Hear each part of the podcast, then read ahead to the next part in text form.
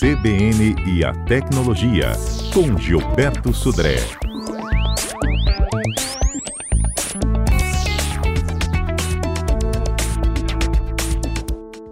Bom dia, Fernanda. Bom dia, ouvintes da CBN.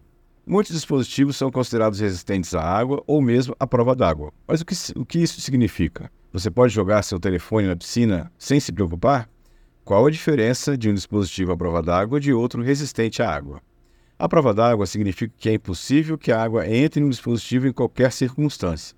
Mas, embora algumas empresas usem isso como termo de marketing, nenhum dispositivo é verdadeiramente à prova d'água. Mesmo que seu dispositivo resista alguns minutos na chuva ou caia em uma piscina rasa, você não poderá mergulhá-lo em águas profundas.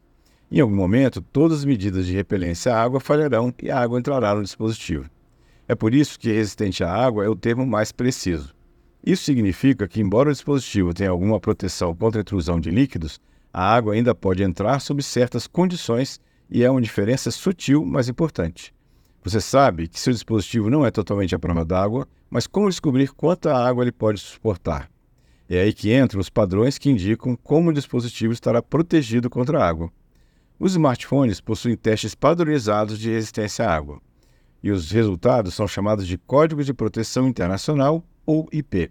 Por exemplo, um smartphone que tem uma classificação IP68 ou IP68, o primeiro dígito, o 6, refere-se à proteção contra poeira. Por isso, 6 é a classificação mais alta alcançada pela maioria dos smartphones atuais. O segundo dígito do IP68, ou seja, o dígito 8, refere-se à proteção da água, em que 9 é a classificação mais elevada mas, no entanto, a maioria dos smartphones atuais oferece nível 7 ou 8 de resistência à água. Em detalhes, o nível 7 é a proteção para submergir o smartphone em até 1 metro de água por 30 minutos. Já o nível 8 é uma proteção para submergir o smartphone em mais de 1 metro de água por mais de 30 minutos. E o nível 9 é a proteção para jatos de água de alta temperatura e alta pressão. É importante ressaltar que a resistência à água não é uma característica permanente. Com o tempo, seja por desgaste natural ou por danos, a resistência à água de seu telefone pode cair. As vedações podem se degradar com o tempo e uma queda ou quebra pode dar à água um ponto de entrada para o interior dos seus dispositivos que de outra forma não teria. Por causa disso, danos causados pela água não são cobertos pela maioria das garantias de telefone. Dependendo do seu dispositivo, talvez não são, você não consiga pressionar os botões enquanto estiver submerso. Em alguns casos, isso pode quebrar as vedações e permitir a entrada de água. Tenha em mente que os testes de proteção da água são realizados apenas em água doce. Você não deve colocar seu dispositivo em água salgada sob nenhuma circunstância, pois o sal pode danificá-lo irreparavelmente. Finalmente, a resistência IP não protege necessariamente contra outros líquidos, como café ou água lamacenta. É importante lembrar que os recursos de resistência à água são projetados como nível reserva de proteção e não como um recurso interessante. Ele não foi projetado para ser usado como uma câmera subaquática. Por último, não confie em declarações de marketing. Vamos agora falar sobre o golpe da semana. O golpe tá aí! O serviço Siga-me virou uma ferramenta para roubo de contas do WhatsApp.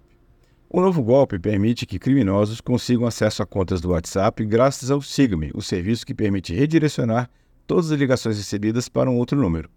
O golpe consiste basicamente no golpista convencer a vítima a digitar no seu telefone uma sequência de números que ativam o Siga-me. Com o Siga-me configurado, os golpistas aproveitam o momento que a vítima está ocupada e ativam o WhatsApp.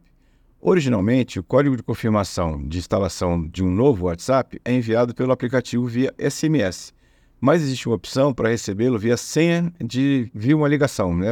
receber a senha via uma, uma ligação. Com, com todas as chamadas estão desviadas, os criminosos atendem o telefone e recebem o PIN.